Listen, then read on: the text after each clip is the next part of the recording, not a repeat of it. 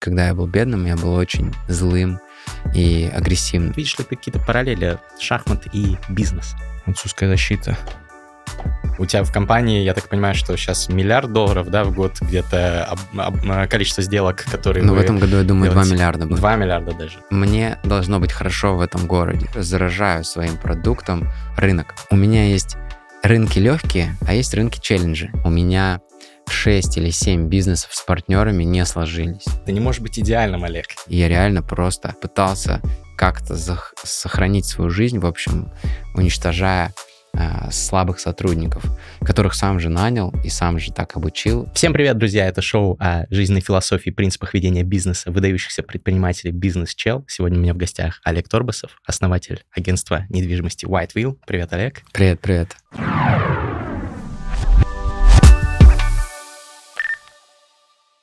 Мы встретились спустя несколько лет, когда еще вот мы в Москве на Фабуми Records записывались. Э, Про сейчас, книжки. Сейчас в Дубае, да. У нас, кстати, лежит до сих пор на студии история одного Олега, стоит. Люди, когда заходят, сразу видят твое лицо симпатичное.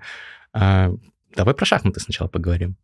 Меня очень зацепило, что ты вот часто рассказываешь, что играешь в шахматы онлайн. Даже мне сказал, что вот мой шахматный контент смотрел. Это, конечно, приятно. Да. Ты видишь? шахматный чел называется, нет? У меня, я уже не, не знаю, как назвать, потому что у меня, там, я пока что в формате книжного чела записываюсь mm. с шахматистами, ну, потому что про книжки тоже интересно с ними побеседовать. Ну да, некоторые зрители говорят, уже заводи отдельного шахматного чела, посмотрим. А, я хотел спросить, видишь ли ты какие-то параллели шахмат и бизнес? Я посмотрел десятки интервью разных шахматистов, которые мне симпатичны, а, и Магнуса, и Яна, не помню еще, и вот Дани Дубова смотрел. Mm-hmm. И я согласен в тем, с тем, что э, попытка найти параллели между шахматами и бизнесом, она немножко такая навязанная, и э, по большому счету это просто игра. Это, по-моему, Ян говорил в своем mm-hmm. интервью, что это просто игра, и не надо ее, э, значит, наделять какими-то экстра свойствами, которыми она не обладает. То есть она просто развивает, действительно, как мы ходим в тренажерный зал и поднимаем гантели, а, тупо одно и то же делая раз за разом. И мне очень понравилась одна из идей, которую он сказал, что там нету никакой случайности, и каждый раз у тебя одна и та же да. комбинация, в отличие от того же покера или там от других игр с элементами рандома, здесь у тебя ноль каких-то необычных событий, и это по факту очень напоминает тренировки в зале, где у тебя одни и те же гантели, и ты просто делаешь одни и те же упражнения, чтобы поддержать форму физического тела, а шахматы, я считаю, хороши для поддержания формы э, своего состояния ума. И поэтому я не пытаюсь найти какие-то параллели, что вот я поставил вилку а, коневую, и, значит, в бизнесе я также могу сделать какой-то ход отвлекающий, а потом резко развернуться и ударить по флангам конкурентов. То есть я таких аналогий не нашел, по крайней мере, для себя. Но то, что это позволяет просто держать тонус, а, в голове, да, и это увлекательно с какими-нибудь индийцами играть, или там а, мне попадаются иногда ребята из России с синим флажком. На ческоме ты играешь, да? да? И, ну, прям прикольно. То есть они меня узнают, у меня там аватарка стоит, и угу. иногда начинают в чате писать и проигрывают по времени. Да. Пользуешься своим личным брендом даже, даже в таком. Сколько у тебя рейтинг на Ческоме? Максимум был 1500. Mm-hmm. Кстати, интересное наблюдение, что вот я дошел до 1520, типа, да, это в Rapid. И потом я скатился до 1280. То есть я прям проиграл, прям проиграл, проиграл, проиграл, проиграл, проиграл, а потом хоп, что-то развернулось, и я просто там 12 партий подряд выиграл. Не знаю, это может э, связано с выбором соперников. Он сильно в меня поверил и начал мне давать каких-то супермощных чуваков, которые меня вернули на э, какой-то мой нижний уровень, и я снова сейчас прокачиваюсь. Ну, в общем, мне нравится это как э, такое времяпрепровождение без фанатизма. Угу. Ну, ты, я так понял, много играешь. Это для тебя медитация? Бывает 3-5 партий в день угу. по 10 минут, ну сколько это, типа, в среднем 40-50 минут. Ну, это еще нормально. Да, это без, не, без не лудомания. да. А ты говорил еще, что у тебя много каких-то есть активности, например, ты ретушируешь фотографии или занимаешься фотографией, которые для тебя как вот наполняют энергией, да, да. помогают. Как медитация. А, какие? Давай список. Ну вот, э, поскольку я занимаюсь недвижимостью, у меня параллельной страстью стало фото охота за хорошими ракурсами квартир, зданий, домов. Я, допустим, однажды, два года назад, поставил себе задачу побывать во всех фризонах Дубая. Раньше это были такие значимые для города места, где предприниматели могли открывать компании без local спонсора, то есть без местного со стопроцентным своим участием. А с прошлого года это правило упразднили, и сейчас ты можешь и на mainland е открыть компанию без local а. Но раньше такое было нельзя, и поэтому люди пользовались free zone ами. Вот мы там в Медиа-Сити, в Интернет-Сити, а, в Студио-Сити, там, где снимают разные подкасты. И это студии, вернее, эти фризоны, они были тематическими. То есть Science-Сити там ученые, допустим, там а, в Интернет-Сити там IT-компании сидят. И в дизайн-дистрикте сидят разные творческие мастерские, там галереи и дизайнеры. И я поставил себе задачу отфоткать все эти э, фризоны, побывать везде, походить. Uh-huh. И для меня это было прям таким хобби а работы, потому что у тебя-то в голове э, тренируется самый важный навык — это насмотренность.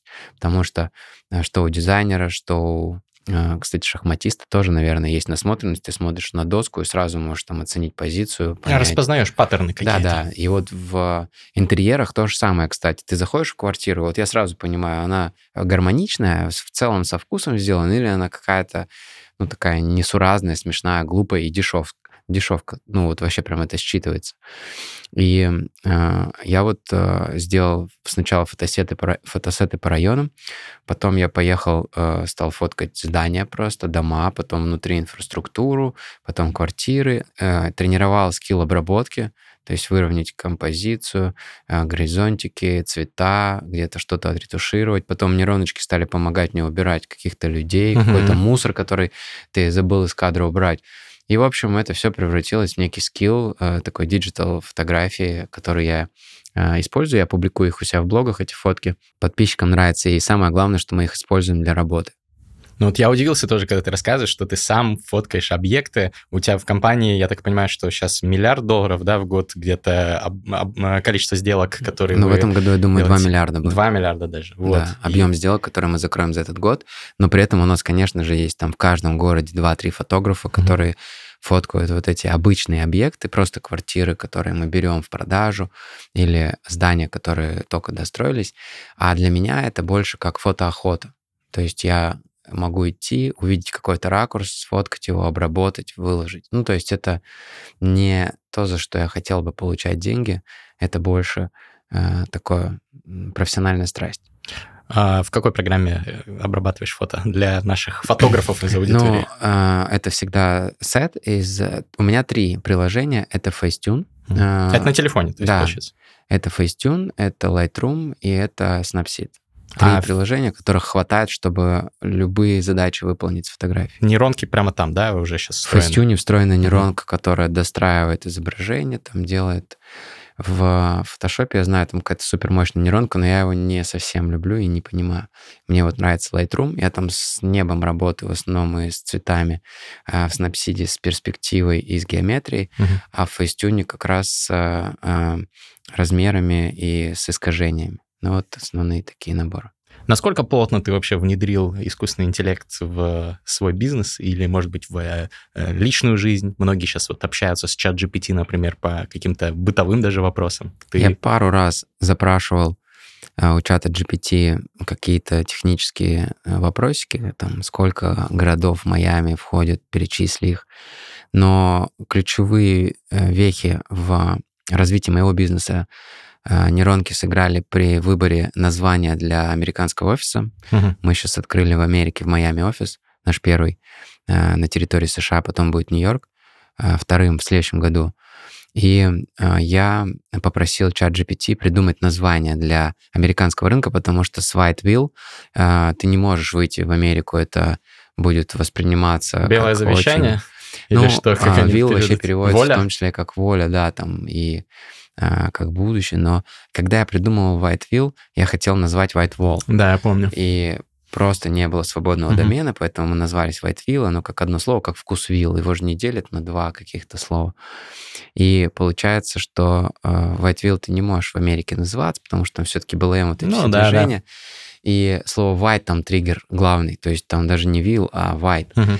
И мы попросили придумать чат GPT название, он нам дал цепочку из трех вариантов. Одно было Vice Will, второе Vice Way, и третье я не помню даже. И мы сделали голосование, и Vice Way победил. Он набрал а, 39%, а 38% набрал а, вариант а, Vice Will, а, потому что он очень созвучен с нашим. Whiteville, Viceville, Ну да. типа всего лишь там несколько букв меняется. И мы изначально назвались Viceway. И это вот первый раз я рассказываю эту историю. Мы назвались Viceway, заказали логотипы, сделали сайты, инстаграмы, купили все домены, распаковали компанию.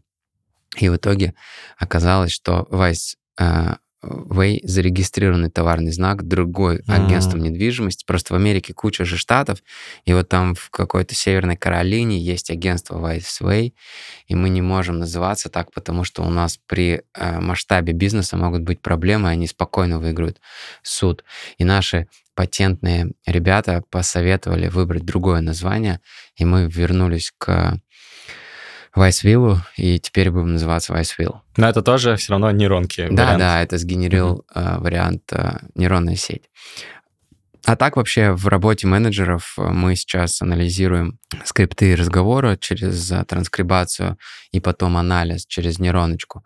Потом у нас есть база знаний, это будет универсальный как бы советник, э, как скрепка была в Word, Да. вот у нас будет такая скрепка в базе знаний по компании. Распределение комиссий, передача клиентов, он будет знать всю оргполитику, мы сейчас ее загружаем, и будет advise ить э, новеньких как э, наставник, только digital наставник, он будет отвечать на вопросики. Это на базе API GPT-шной? Да, и сейчас еще у нас будет виртуальный менеджер, мы уже его тренируем. Это тот, кто будет предварительно трафик обрабатывать WhatsApp, ну, который люди в чатах Мгм. коммуницируют, потому что там, по большому счету, один и тот же набор вопросов, он будет собирать обратную связь, где-то шутить, и потом передавать уже лид на доз- дожим и на закрытие уже физического менеджера. Ну, То есть это такая вещь, которая прям просится на э, искусственный интеллект перейти, потому что там много пустой коммуникации бывает, которая не хочется на нее живых людей тратить. Ну, логично, да. Когда, как ты думаешь, и уже будет э, круче, чем э, твои брокеры продавать людям? Уже и не нужно будет передавать Ну, э, видишь, живы- живым людям. все-таки по-прежнему сейчас тренд вот этот оффлайн is the new luxury, да, а, он как будто бы становится все более актуальным, поэтому, поскольку недвижимость, она же не в метавселенных существует, а в физическом мире, Ну, там тоже, но там другая, да. А, мне кажется, она себя не очень хорошо показала. Сейчас не очень чувствую, да. да, не выстрела все эти хайповые истории, что все, мы открываем офис Metaverse и будем продавать земли, даже кто-то тратил какие-то сотни тысяч долларов на покупку Даже миллионы. да, этих земельных участков э, в там Децентраленде. В итоге все привело к тому, что это пока что не юзабельно, нету конечных энд-юзеров или людей, которые этим бы пользовались. А технологии ради технологии, они, конечно, пока что не заходят. И поэтому а, я особо не переживаю, когда а, физических менеджеров заменят а, нейронные сети, потому что я точно буду человеком, у которого будут эти нейронные сети, который будет продолжать на рынке использовать все текущие технологии для того, чтобы а, закрывать сделки и зарабатывать на этом деньги.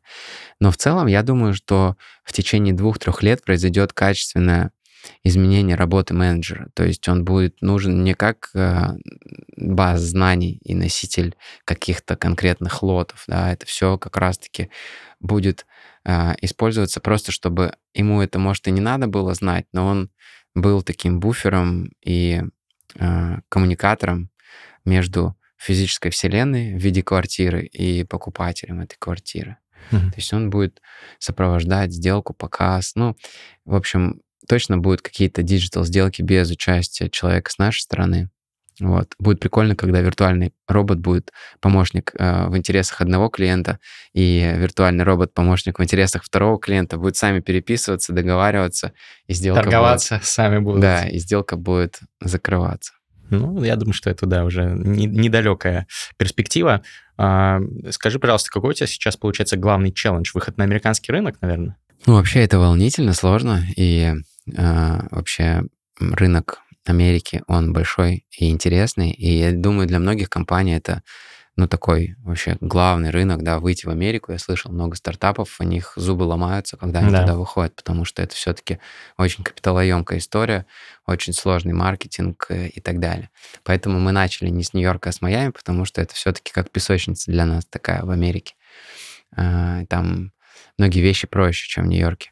А это связано с тем, что туда в том числе какие-то русские или русскоязычные ребята любят э, ехать и покупать там недвижимость? Или вы изначально Мне таргетируетесь просто американцев? А, города а, по совокупности факторов. То есть uh-huh. одним из reason why, причин, почему я открываю офис, это мне должно быть хорошо в этом городе. Классная причина. И в Майами мне лучше, чем в Нью-Йорке. И, кстати, тренд то, что из Нью-Йорка многие переезжают в Майами, он прям заметен, ну, на майамском рынке mm-hmm. есть такое течение из-за налогов, из-за климата и из-за количества бомжей и разных других девиаций, которые происходят э, на американских э, больших городах, на улицах этих городов. Там, конечно, очень много такой преступности и плюс грязи, ну просто физически.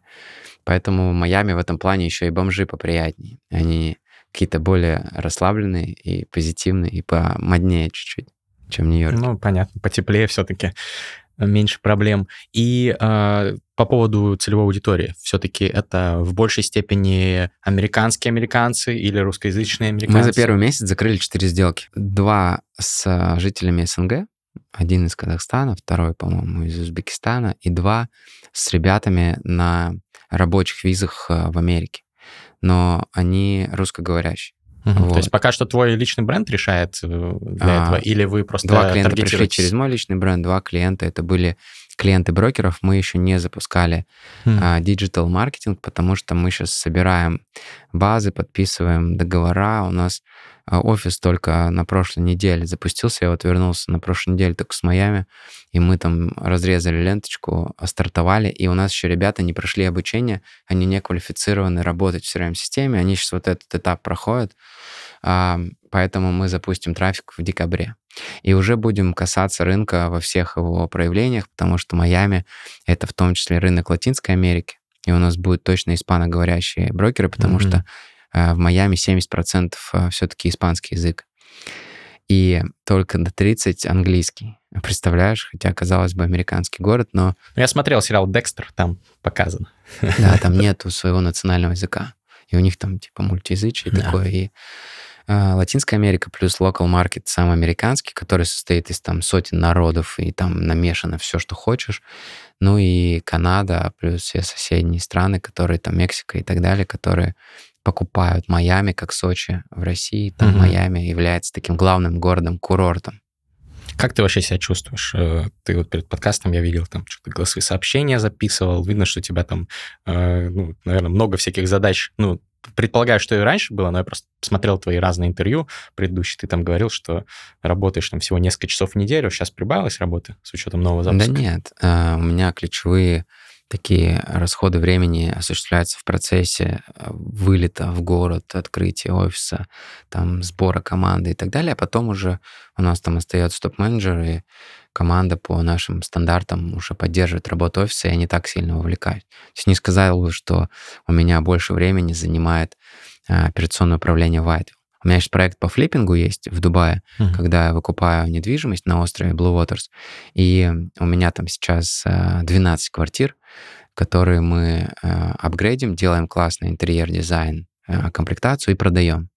И вот последний... Это называется флиппинг да, для аудитории. Да. Просто. И последние две недели я решил сделать для себя такой челлендж. Я решил, чтобы несколько сотен брокеров увидели мои квартиры, наш уровень интерьера, дизайна и вообще мой сток. Uh-huh. И я назначаю брокер-туры каждый день. Вот сегодня три провел, вчера четыре. Ты сам проводишь? Да, я сам провожу, я заражаю своим продуктом рынок. Угу. И, ну, такой ДНК, в общем, а, создателя никто не может так классно доносить, э, чем сам создатель. Ну, конечно, у тебя глаза горят, видно, что... Да, и поэтому я приглашаю группы по пять человек, те, кто работает на рынке Дубая, агентства крупные, и провожу для них вот эти заразительные туры. Им это полезно, потому что они глубоко погружаются в конкретный район а, со всей инфраструктурой от жителя, который там три года живет и одного из крупнейших лендлордов на острове. И при этом у них э, появляется сток, они получают комиссию в случае сделки. Но это очень энергозатратная история, но я решил этот челлендж для себя пройти и просто делаю максимальный коннекшн с рынком, я его как будто бы обнимаю и говорю, смотрите, какой классный у меня есть сток. Никто из собственников, конечно, такими категориями не мыслит, поэтому они отдают какому-то одному агенту, сидят и ждут, а, когда эта квартира продастся. А агент продает 10-20 квартир, его квартира стоит там где-то на полке у него в списке. А я понял, что мне нужно работать со всем рынком, и поэтому у меня с начала года 21 сделка уже прошла на острове. Я 21 на квартиру продал, да. Это один из самых таких элитных э, районов Дубая. Для да. тех, кто не в курсе. Сейчас второй у нас проект, это Royal Atlantis, то есть у нас там 5 квартир, у меня с партнером. И мы там тоже делаем апгрейд. Там еще в два раза выше цена, чем на Blue Waters. Угу. Дубай для тебя сейчас основной, я так понимаю, да, рынок по... Место зимовки. Ну, я имею в виду не про, не про место Нет, жизни, не а основной. про рынок. Я смотрел а, только что вот буквально на прошлой неделе статистику по распределению объемов продаж за этот год. Мгм. Если в прошлом году у нас Дубай составлял в нашем а, портфеле 60%, потому что это был рынок Эмиратов, и все свои капиталы выводили что в феврале, что в сентябре, мы просто были а, перегружены работой, то сейчас у нас по-прежнему Москва остается главным. То есть у нас сместилась, а, значит, а, чаша весов. Если раньше у нас было 60% а, а, в Дубае, 35% в Москве и остальное это там Лондон, то сейчас у нас а, 60% Москва, а, 40 Дубая, ну там 35, и там немножко Лондон. Сейчас мы еще офис в Абу-Даби открываем, и весь объем Абу-Даби мы от Дубая откалываем и передаем отдельно на локальный рынок. У нас там есть и аренда, и продажа. Я считаю, что это будет следующий а, большой такой растущий маркет. А как ты думаешь, с чем это связано? Что в прошлом году все, кто хотел вывести деньги и купить что-то в Эмиратах, купили, а сейчас уже... Совокупность Или что? факторов на самом деле а, действительно был а, спрос эмоциональным, Мгм. потому что люди хотели как-то диверсифицироваться, капиталы поделить, переложить. И а, в том числе Дубай еще и рос несколько лет подряд. Поэтому, да, был какой-то эмоциональный спрос, был спрос а, переезда, то есть люди переезжали, перевозили семьи, они просто капиталы спасали. И у меня все квартиры покупают только end-юзеры, то есть те, кто здесь выбрал это как место а, такой зимовки. Обычно это там с октября по май. То есть это не просто там э, купил, сдал, там... Не, у меня под сдачу не покупают, потому что у нас все-таки по верхней границе стоимость квартир идет, а под сдачу стараются взять Мгм. что-то дешевое, такое еще посредственную мебель поставить и там как-то сдать. Я все-таки люблю качественно делать интерьеры, и у нас там дорогая мебель и дорогие апгрейды, поэтому квартиры дорого стоят. Первый фактор это то, что действительно спрос был основательно разряжен, да, и люди многие купили. Второе, у нас, конечно, курс доллара сейчас не 60 и не 70 был, а 90, ну и как бы и 100. И а, люди просто, кто платил а, рублями, вдруг резко поняли, что им надо больше рублей, и они были не готовы к такому изменению. И третье, то, что сейчас цикл идет, многие покупали новостройки, проекты строятся 2-3 года, и у них основной цикл перепродажи и входа в новые сделки будет в там, следующем или в позаследующем году. И при этом еще все застройщики, увидев ажиотажный спрос в прошлом году, вывели самые классные лончи в том году. А в этом году не было, вау, классных стартов. Я не помню, чтобы был такой ажиотаж, какие-то супер крутые проекты выходили. Их все вывели в прошлом году, а в этом году просто еще и нету объема классного предложения, поэтому индюзеры спокойно покупают, но спроса на первичке такого, как в прошлом году, нет. И вот такая совокупность факторов. Понятно. Как ты думаешь, через несколько лет э, какое будет распределение, включая вот американские э, проекты? Вообще невозможно предсказать.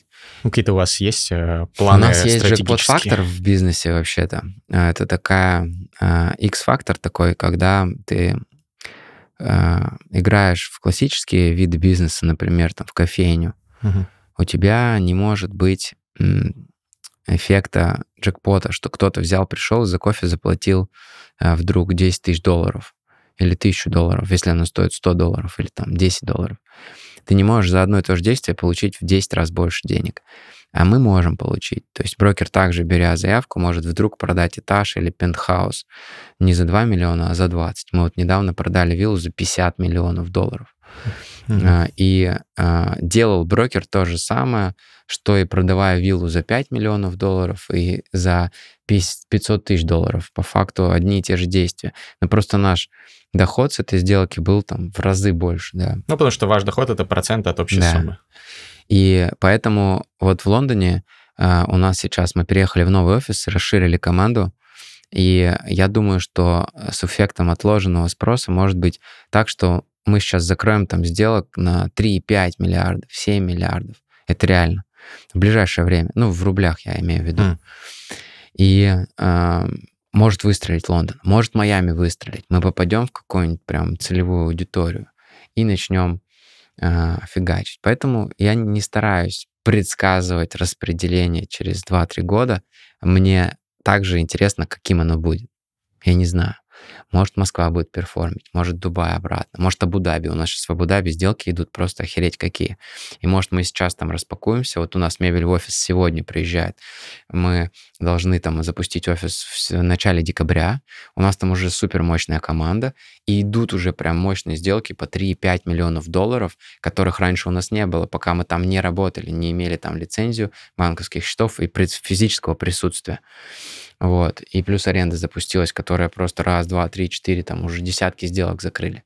Потому что там нет хороших команд. Там более ленивый рынок, более расслабленный. Важный вопрос для многих э, русскоязычных предпринимателей, кто выходит на зарубежные рынки. Очень многие продолжают вот в основном работать с русскоязычной аудиторией. То, что ты сказал, тоже пока что в Майами большая часть у вас. Даже не большая часть, получается, все русскоязычные Ну да, мы не ребята. запускали трафик на mm-hmm. испанцев и на американцев. В Дубае, я так понимаю, большая часть ваших клиентов тоже русскоязычные. Да, у нас Но в Лондоне все, да? нет русских практически клиентов. Mm-hmm. У нас все клиенты англоговорящие. У нас там нет практически сотрудников, которые говорят по-русски. И поэтому no way. Mm-hmm. То есть а, они работают с трафиком из Турции, Египта, из Европы, французам, немцам, кто любит Лондон и туда едет. А есть много людей в мире, кто любит Лондон, потому что это один из самых ну, красивых ну, городов. И это, ну, прям бренд уже 5, мне кажется, в мире, топ-3, может быть, даже. Э, среди, ну, вообще, городов, которые знают, хотят и э, которые визуально привлекают. Поэтому у нас там практически нет русских клиентов. Э, с учетом усложнений это и хорошо, да, которые возникли в прошлом году. Вот. А в Дубае, да, все-таки у нас очень большой объем русских. Я не сильно переживаю, что мы не продаем индийцам, китайцам или пакистанцам. Все-таки это значит, что ты должен набрать к себе индийцев, китайцев и пакистанцев в штат. А мне важно сохранить еще и комфорт управления и ну, эстетику, в общем, бизнеса самого. Мне хочется работать с людьми, с которыми мне нравится проводить время, с которыми я люблю ужинать, которых я приглашаю на какие-то встречи. И а китайцы тебе не нравятся, то есть? Это другая ментальность, угу. это другой Понимаю, да. А, склад а, вообще жизни, и ты должен либо, ну, становиться, ну, человеком, который нанимает индийцев, нанимает китайцев. Это не то, что дискриминация, просто я буду чуть меньше кайфовать от этого, потому что это усложнение, а мне не нравится усложнение. Uh-huh, uh-huh. Я понимаю, что я гарантированно теряю какую-то часть денег и какую-то долю рынка, но я хочу строить бизнес для э, сохранения такого кайфа и жизненного гедонизма, для наслаждения, чтобы бизнес был частью вот этой гедонистической формулы, а не каким-то э, волдырем таким набухшим, знаешь, э, которого ты мечтаешь просто избавиться. И когда слышишь там офис, бизнес, дела, планерка, совещание, отчеты, у тебя там волосы дыбом встают. Вот я не хочу так. Поэтому я выбираю такой комфортный, необходимый уровень. А в Лондоне при этом у тебя, вот ты говоришь, международная аудитория. Как это коррелируется с тем, что ты сказал? Или а... ты не так глубоко туда погружаешься? Нет, просто это тренд э, команды. Ну, то есть у меня там управляющие, они все русскоговорящие, я с ними коммуницирую. И там э, они набрали команду international. Э, ну, просто в Лондоне сейчас, если бы мы остались с русскими клиентами работать, мы бы просто закрылись, mm-hmm. потому что это невозможно. И мы э, где-то год, год-полтора назад я полностью поменял там стратегию и сказал, окей, давайте но я там не бываю, я операционно не участвую, с командой не знаком.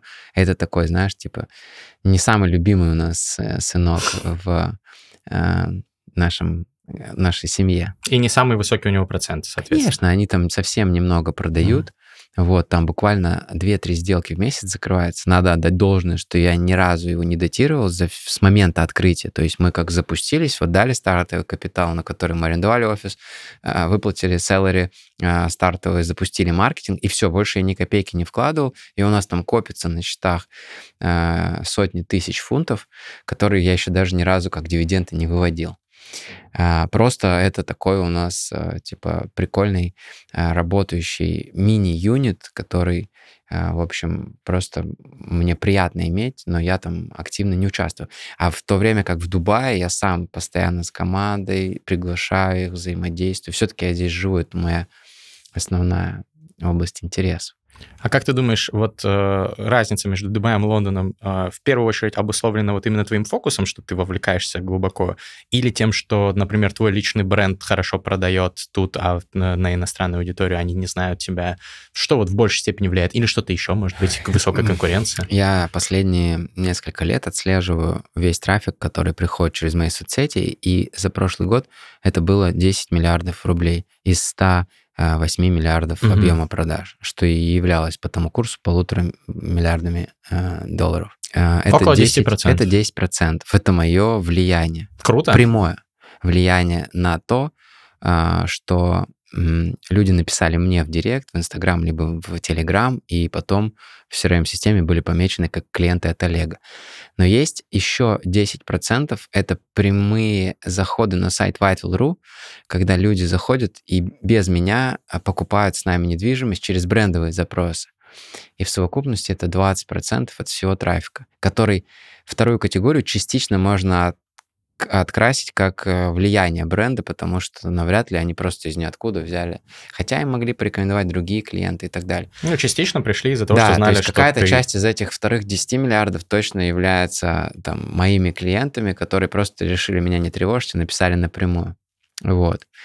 А это вот есть влияние моего бренда. Это всего там 10-15%. Ну, наверное, от остальных тоже какой-то процент. Даже те, кто видит, например, рекламу, кликают э, те, кто, у кого есть бренд awareness, кто знает уже. Возможно. Есть, наверное, даже больше все-таки, чем Ну, у нас есть партнерская 20%. сеть, например, угу. это еще 30% бизнеса, да? И партнеры приходят на меня. То есть это другие агентства, либо частные брокеры, либо банки. Они, конечно, так или иначе, выбирая партнера, выбирают публичную компанию, публичное лицо, потому что вероятность, что мы поведемся как-то неэтично по отношению да. к ним, будет минимальна. Все-таки я человек, которого можно коснуться, дописать ему, а не просто какой-то там теневой кардинал, который mm-hmm. стоит за агентством. Поэтому э, это тоже влияние личного бренда, но через э, партнерскую сеть. Плюс сами сотрудники, конечно, все хотят работать с адекватным mm-hmm. оунером, с адекватным владельцем, и поэтому э, а отчасти команда, которая еще 30% сделок генерят а, внутри, ну даже 20, наверное, это внутренние клиенты самих брокеров. Они же каждый ведут свои блоги, свои социальные сети, они общаются где-то в барах, в ресторанах, в кино, в разных тусовках, и в том числе каждый из них продает и привлекает к себе прямых клиентов, за которых они получают больше mm-hmm. денег, потому что это его ну, как бы маркетинг фи вложен в а, комиссию. И а, эти все сотрудники удерживаются, в том числе за счет моей энергии и адекватности, которую я транслирую. Понятно, что они все хотят иметь адекватного владельца, за которого не стрёмно, а, и кого можно упомянуть за столом. Поэтому здесь нельзя, конечно, личный бренд вынести только в рамках 10%. На все факторы он влияет. Я это понимаю.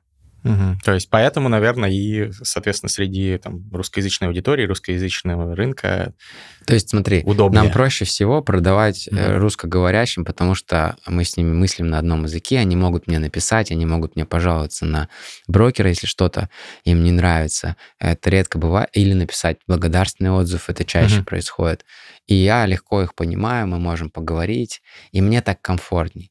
А International — это усложнение то есть как бы прыжок такой уже в другую ментальность, другие обычаи. Я вот сейчас несколько сделок веду с разными ребятами из там Сирии, из Пакистана, и это прям другая ментальность, и я не хочу усложнений. Просто моя жизнь становится сложнее, когда я работаю с интернешнл командами, а денег мне хватает и на русскоговорящем рынке. А зачем тогда в США открываешь? Э, или ты там все-таки планируешь фокусироваться в основном на русскоязычных? Да нет, США это был мой моей мечтой. Я Мгм. хотел иметь бизнес в Нью-Йорке и э, в Майами, и это, а, знаешь, типа, вот я услышал у Оскара Хартмана а, в интервью, может быть, даже а, с тобой, он сказал, что бизнес — это многофакторная динамическая система. И вот у меня есть рынки легкие, типа Москвы, типа Дубая, где мне все понятно и легко. А есть рынки челленджи, типа Лондона и Майами, да, и США. И вот э, нельзя сказать, что я хотел бы только рынки челленджи или только рынки легкие, понимаешь? Мне хочется вот эту комбинацию, многофакторность, да, э, и вариативность замиксовать, чтобы это было, ну, как бы каким-то интересным блюдом. Что здесь все понятно, и это кэшкау, она приносит деньги и дает в общей сумме 95%. Но я открыт к экспериментам, и вдруг у нас выстрелит Майами, и окажется, что мы там Клондайк найдем, золотую жилу, или где-нибудь в Нью-Йорке. А может, там есть еще города, э, какие-то вообще неожиданные. Нам вот девочка говорит, а давайте в Нью-Джерси откроемся. Я там ни разу не был, я ничего не знаю про него. А вот, поэтому, может быть, нас куда-нибудь переведет судьба. Может, в Канаде открыться, может, я не знаю.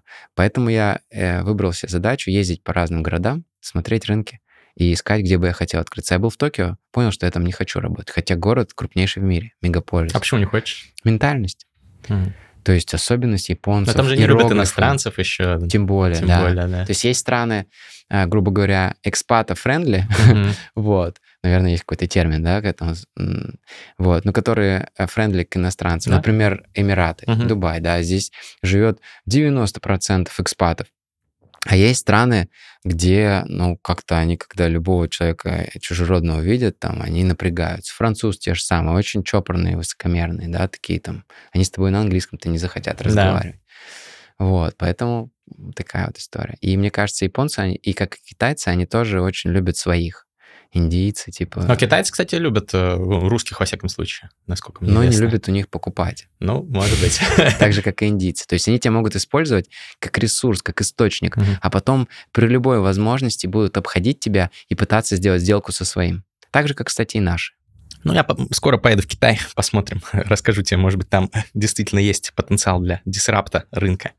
Расскажи, пожалуйста, про свои главные фейлы. Вот э, очень много у тебя успехов, и действительно ты ну, красавчик. Люди, все, кто за тобой следят, я уверен, что э, знают прекрасно там ис- истории очень много твоего успеха, а истории каких-то неудач в бизнесе, в личностной сфере. Мне кажется, это то, чего не хватает, в принципе, э, благосфере, в том числе, потому что все рассказывают про успех, а у всех же бывают неудачи. Расскажи про какие-нибудь фейлы. Мне просто интересно, а, какой эффект носят а, вот эти фейловые истории. Это как бальзам на душу предпринимателям, у которых что-то не получается.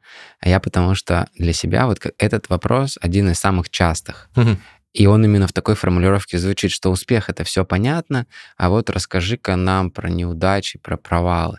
И каждый раз этот вопрос меня ставит в тупик, потому что я настроил свою память и свое сознание так, чтобы эту боль и вот эти неудачи с собой не носить в рюкзачке Мгм. и не расчехлять. О, типа, спасибо, что спросил. Смотри, вот здесь я страдал, вот здесь я потерял столько денег, вот здесь я провалился. То есть я тут же оттуда извлекаю вкусный сок а, полезного опыта, выпиваю его как витаминку, и а, кожуру и все остальное а, выбрасываю. И у меня реально ступор, когда мне говорят, расскажи о своих главных провалах и э, ошибках. И я считаю всегда, что мой главный провал то, что в школе я не учил английский.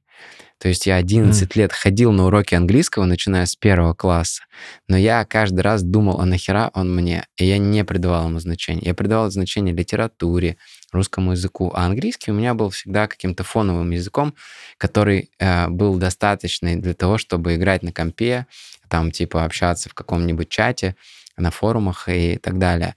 А оказалось, что это, блин, ключевой навык вообще, который я мог в школе получить, в отличие от э, физики, химии э, там, или каких-нибудь естествознания, которые сильно меньше применимы в жизни и сильно быстрее ты можешь это получить, чем 11 лет тупо каждую неделю по два урока э, английского, которые были э, скомканы, пропущены Вот. И сейчас я наверстываю только это. Ты с преподавателем вроде, да, занимаешься? Ты Да, говорил? два раза в неделю уже несколько лет. Мгм. Ну, понятно, что здесь, как и во многих сферах, просто стейдж-тайм нужен. То есть ты чем дольше говоришь, чем больше говоришь, тем лучше получается. Люди, когда они приезжают в какую-нибудь англоговорящую среду, без языка, они сильно лучше начинают и быстрее говорить в ситуации, когда ты не можешь не говорить, чем когда ты там три раза в неделю ходишь к преподавателю, там, Ну, конечно, да. и все равно общаешься со всеми на русском. Ну вот у тебя в Америке будет больше возможностей теперь э, практиковаться. Ну, я в учился в Англии в целом. немножко, да, и там тоже у меня было прям ни одного русского за там 2-3 месяца. Это приятно. Так, но верну- вер- вернувшись немножко про фейлы, я на самом деле, я этот вопрос задаю всем в бизнес-челе, потому что мне кажется, что это реально ценно, и не только для того, чтобы поддержать тех, кто тоже проходит через неудачи, просто мне кажется, это очень всегда полезно посмотреть на то, как люди с ними справляются. И вот я бы немножко тебе прооппонировал, когда ты сказал, что ты пытаешься как-то это забыть и выжать сок и отбросить. Мне кажется, что с точки зрения психологии же вот проживание каких-то негативных опытов, это не значит, что ты потом избегаешь воспоминаний о них. Наоборот, ты их интегрируешь, и они становятся частью тебя. Да, но я их не запоминаю в плане как какой-то провал или fail. То Мгм. есть это просто событие. Например, у меня 6 или 7 бизнесов с партнерами не сложились. Можно ли это назвать фейлом или провалом? То есть я понял, что у меня не получается партнериться, а, когда я операционный управляющий, и у меня есть еще кто-то. Мгм. Вообще не получается. А в каких сферах это были бизнесы? Ну, например, мы с Сергеем Жориным делали юридическую компанию вместе. Это адвокат известный. И э, мы с ним, и у нас еще был третий партнер, мы с ним разошлись. Хотя остались приятелями, а третий партнер вообще с нами не общается, мы с ним не здороваемся, и э, как-то все по трещине пошло. Потом мой основной бизнес, финансовые партнеры, мой первый и такой э, бизнес, которым я 5-6 лет занимался, и потом его продал, он тоже был с партнером, и мы там тоже искрили. То есть вначале Мгм. все было классно, но Мгм. поженились мы быстро, не договариваясь о деталях, э, влюбились э, как предприниматели друг друга, очаровались и побежали. А потом оказалось, что, блин, брачного контракта не было, и мы просто все переругались, искрили, и до сих пор у него есть ко мне какие-то невысказанные претензии, которые мы периодически всплывают там в каких-то сообщениях, как бывшему, знаешь, пишут э, девушки. И вот у него тоже, наверное, как бывший записан, только бывший партнер по бизнесу. И иногда э, мне тоже прилетают какие-то сообщения там э, с упреками, что вот, э, типа, ты не ценишь, там, и так далее. И я понял, что у меня просто нет такого гена партнерства, может быть, или как-то я не научился это делать. И я не считаю, что это фейл, но я, блин, кучу времени потратил. Например, у меня был бизнес в партнерстве с ребятами, которыми мы занимались продажей буровых установок. На. Челябинском заводе заказывали установки, продавали, целую инфраструктуру развернули. Все тоже не пошло. Даже Whitewill я начинал с партнером. И через три месяца мы с ним разошлись. Я Мгм. выкупил его долю у Феди. Да. Он сейчас работает а, senior-разработчиком в двух крупных банках одновременно. Поскольку когда ты на удаленке, это секретик такой, он устроился в оба банка, и никто это не понимает. Но это есть даже термин overemployment сейчас у людей таких, которые хаслят несколько. Ну, интересно, вот, а, то есть это может быть связано как с тем, что партнерство не для тебя, как с тем, что, может быть, вы там не- не- неправильно их готовили, да, не было там договоренности на старте. Да, поэтому, ну вот, как-то я так пытаюсь какие-то фейлы перечислить, понять, но не нахожу их. А в каком-то личном развитии, в, не знаю, там, жизни, не связанной с работой? Ну вот я сказал, что главное упущение — это а, 10 лет а, английского, Английский. которые были просто на уровне table, cat и Мгм. dog, и которые сейчас только вот догоняют меня. Хотя это было лучшее время, и гибкий мозг, и, в общем, открытое сознание, и куча времени, и это твоя основная задача, у тебя нет других параллельных каких-то дел, которые спорят с этим английским. Вот, но не было а, применения, то есть не было точки применения, потому что любое обучение — это всегда а, ценно, когда есть применение. То есть Конечно. если ты учишься водить вертолет просто как бы, типа, не планируя его водить, у тебя будет определенная ценность. Если тебе надо летать, то ты по-другому подходишь. Так же, как я на права на катер сдавал. Я, блин, любил эту теорию, грыз ее, там, все эти ветра, паруса и так далее. В общем, нет у меня какого-то интересного контента на тему провалов и фейлов. не буду, не буду докучать. Тогда другой вопрос. Я а, слежу за твоей медийной деятельностью, видел и в том числе в рамках подготовки к этому подкасту, да. и до этого, и мы с тобой общались тоже на подкасте у нас еще, а, складывается впечатление, что ты очень такой вот э, уравновешенный, немножко даже практически просветленный человек, э, всегда улыбаешься, сдержанно Спасибо. говоришь, ну, э, это вот прям, мне кажется, универсально у любого человека, кто посмотрит, будет такое ощущение. И я сразу задался вопросом, когда вот стал думать, что у тебя спросить, есть ли у тебя какая-то темная сторона вообще? Если ты когда-то орешь на людей, там, может быть, или э, как негатив, когда тебя переполняет, там, или, не знаю, вот, э, ну, темная сторона, назовем это. Да. Есть, есть темная сторона Олега Торбусова, и какая она? Я недавно прочитал комментарий к одному из видео на Ютубе. Его писала сотрудница, с которой мы работали в 2013 году. Угу. И она говорит, я вот сейчас смотрю на Олега, и вспоминаю орущего в зуме, типа брызгающего слюной на камеру, типа чувака, который матом крыл всю нашу команду. И э, типа, ну, понимаю, что э, есть эта темная сторона. И это был я. Э, просто от бедности и от э, количества рисков, которые на себя взвалил, и количества ответственности, запуская тогда финансовый партнер еще в Санкт-Петербурге без денег на заемные средства, с партнером, с которым мы не договорились до конца, в ситуации неопределенности, зашкаливающей еще с очень низким уровнем э, знаний. Это тоже влияет на уверенность. Э, это вот было тогда, мое самое тяжелое время, когда я выжигал людей, когда я мог очень грубо и четко, язвительно уничтожать просто любых э, слабых людей в своем окружении, потому что у меня, видимо, я это потом осознал, была такая модель поведения, что если кто-то рядом слабый, он может подвести, а значит, это угроза, и значит, типа, нужно, как чужеродный, знаешь, как раковые клетки, мы должны его атаковать я их атаковал. То есть если я видел слабого человека в команде и так далее, он просто получал так, что он просто не мог выжить у нас и уходил в слезах. Это точно не то послевкусие э, с точки зрения человеческих добродетелей, которые я бы хотел оставлять, но тогда у меня не было других стратегий, и я реально просто, э, может быть, не сам утверждался, но пытался как-то сохранить свою жизнь, в общем, уничтожая слабых сотрудников, которых сам же нанял и сам же так обучил. Это я сейчас понимаю, что это в том числе и моя зона ответственности была, их слабость. Вот, но темная моя сторона в очень слабой эмоциональной такой неуравновешенности, которая коррелировалась с количеством денег на счету. То есть, когда я был бедным, я был очень злым и агрессивным. То есть я прям реально орал. А потом, по мере как бы нахождения каких-то точек опоры в этой жизни по мере накопления капитала я все более гармонизировался. И а, в том числе ушел от вредных привычек, бросил пить алкоголь 7 а, лет назад, отказался от кальяна, чтобы не дымить в голове. В Дубае это тяжело, я так понимаю. Вот. И если сейчас про какие-то темные стороны говорить, ты меня ставишь в тупик. Ну, должна вопросами. быть же какая-то. Не может быть идеальным, Олег. Mm. Может быть, и можешь, я не знаю. Так, ну, самому себя, видишь, тяжело. Если бы ты собрал 10 человек и сказал, какие у Олега темные стороны, они бы сказали, у него очень саркастичный юмор. Uh-huh. То есть, типа, если почитать наши чаты дружеские, я иногда э, очень извительно могу шутить, и это может ранить людей в том числе. Может быть, поэтому.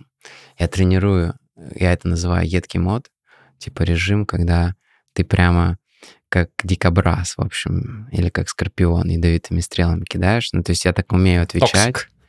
Вот. Но это очень редко применяется к каким-то избранным людям с низким уровнем эмоционального тона или с большим уровнем желчи, да, то есть я их протыкаю своим жалом, а, чтобы вся эта желчь вышла, в общем, и не мешала нам. Ну вот, наверное, такие основные какие-то истории. Угу. Понятно, понятно. Такой вопрос, э, который я тоже задаю всем своим гостям. Какой у тебя уровень счастья? Вот если по десятибальной шкале, где 0 — это абсолютное дно и 10 — это абсолютное счастье, да. Вот сколько за последние там вот пару месяцев в среднем? Не прям в текущий момент. Ну, да. Мне, кстати, ответ на этот вопрос очень понравился Оскар. Он сказал, что это динамический показатель, угу. и что мы не можем сказать, ну, ну, среднюю скорость, если мы автомобиля выверим, который ехал на спущенных шинах 20 километров, потом их накачали, и он несся, чтобы наверстать типа 120, да, и средняя скорость получится 60 километров. вот у меня есть такое понятие, как хронический уровень счастья, и я его оцениваю примерно на восьмерку. Мгм. И при этом не ставлю десятку, чтобы было чувство, что есть куда развиваться и стремиться. Вот. И при этом я чувствую себя хронически счастливым человеком. То есть большую часть времени у меня нормальные, здоровые, позитивные мысли, гармония с собой, с окружающим миром, с людьми в окружении. Нету каких-то больших таких дисбалансов и диссонансов. И бывают моменты, ну, типа, когда становится страшно, не по себе, что-то там бесит тебя и так далее. Поэтому в совокупности это 8. Ну, это довольно высокая цифра. Я считаю себя счастливым человеком. И вот мне в этом плане тоже понравилось, что Оскар сказал, что я не ставлю себе десятку, потому что нужно оставить место для развития. Согласен, согласен. Но ты счастливее большинства предпринимателей, которых я знаю, обычно. Потому что я более- не поднимаю вес, который не могу поднять. Мгм. Я думаю, что многие несчастны, потому что они пытаются тысячекилограммовые штанги поднимать. А я выбрал свой вес и с ним работаю. И поэтому я не беру к себе армию китайцев, поэтому я не пытаюсь сразу там 10 городов охватить или там франшизу запустить по всему миру. Не лезу в 5, в 7, 10 проектов. У меня же был момент, когда у меня было 11 проектов одновременно. 7, 10, 11, смотря как считать. И я потом все это сузил до одного. Я только сейчас Вайтвилл, немножко флиппинг, и мы открыли компьютерный клуб Да, Дубае. классная история, кстати, как ты благодаря личному бренду получил 50% доли, но не будем сейчас ее пересказывать. Да. Кто следил за Олегом, знает. Так что да, такой манифест личному бренду. Кстати, прикинь, что получился. Основной хейт, я же выложил Reels с этим, э, с этой историей. Ага.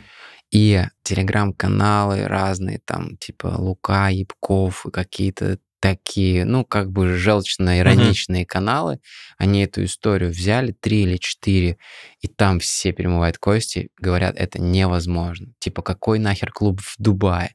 Да кому это надо? Да как можно, типа, этот инвестор лох? Я, кстати, ему вчера писал и говорю, как ты был у нас в клубе, посмотрел, все круто, мы сейчас первые дивиденды начинаем платить. Вот, он говорит, вообще все норм, вопросов нет. Чел очень богатый, состоятельный, для него это, ну, знаешь, это как ты вот там акции покупаешь а, в Тинькофф инвестиции. Поиграться немножко. Вот, так, и ты да. там такой думаешь, купить Норильский никель или не купить, и там два раза нажимаешь. Это вот для него примерно такой Мгм. же объем инвестиций был, как типа два раза нажать там на акцию за тысячу рублей. Мгм. А для людей, ну, в их системе XY это кажется fatality. Ну, людей триггерит вообще. всё. Легкие Успех, деньги, да, это... И в итоге главный мой, типа, hate speech вокруг меня, это было по поводу этого клуба. Даже не про Whitewill, не про все остальное, а вот именно то, что ты так легко поднял деньги, получил половину доли в бизнесе. У нас сейчас выручка в этом месяце будет 160-180 тысяч дирхам. Это мы только набираем оборот. У нас общее открытие 2 миллиона дирхам было с небольшим. Ну, там 2 500, может быть, если все расходы посчитать. И вот мы сейчас уже выходим на выручку, а в компьютерном клубе достаточно хорошая маржинальность. То есть там нету капитальных расходов а, по месяцу. Мгм. Ты только аренду заплатил до зарплаты. В рублях это умножить на 28, да, по-моему, по текущему Ну курсу, да. для тех, кто не в курсе. Не, круто, крутая история. Ну, хейтеры, что будут хейтить.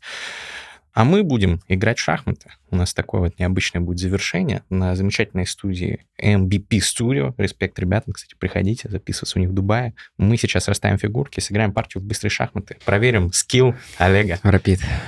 Магия монтажа. Ну что, белые, э, черные включают часы, пожалуйста. Мы играем с форой 10 минут против двух, чтобы было честнее, потому что я все-таки КМС. Французская защита. Так что, если что, мне можно зарубить флаг на крайняк.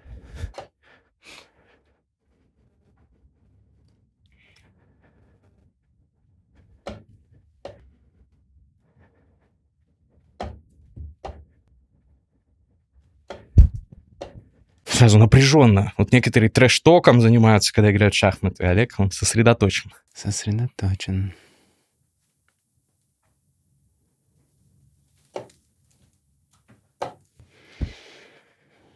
Слоник под угрозой, конечно, оказался.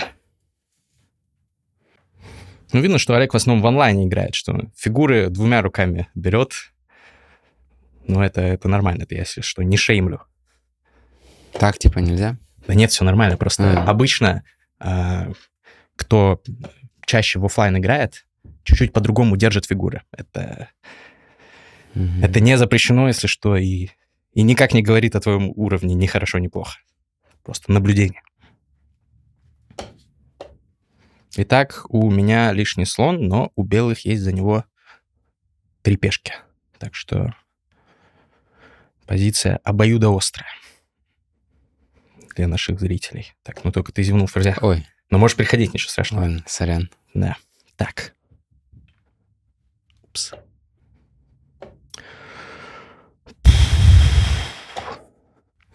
Так, я что-то забыл, что у меня всего две минуты, осталось уже полторы, так что надо ускориться.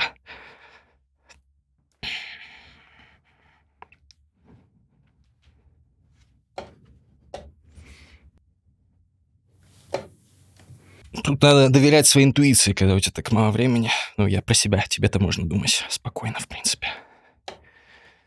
Так.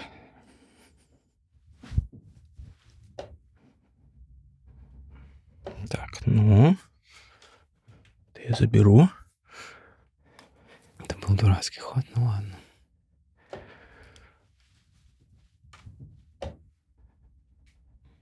Так, ну так ты мат можешь ливнуть. Это, это, да, может быть неприятно. Так. Мгм.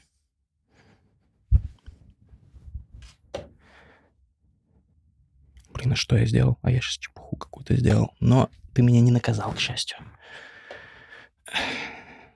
Хотя там, в принципе, нормально все было бы в любом случае, наверное. Так, часы?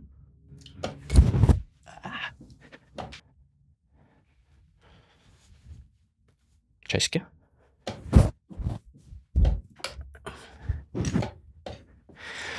Так, ну что? У меня всего минута осталась. Надо, конечно, ускоряться, опять-таки. Ну, материальный перевес, поэтому в эншпиль перейти не ошибка.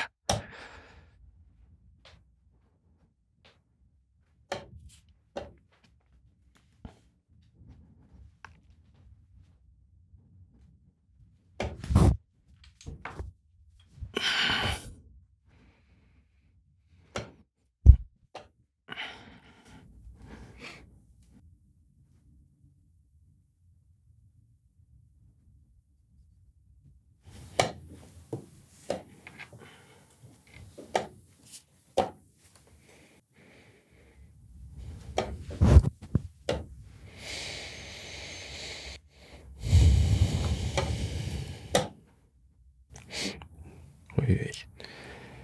Тут уж я зевнул мат в один ход.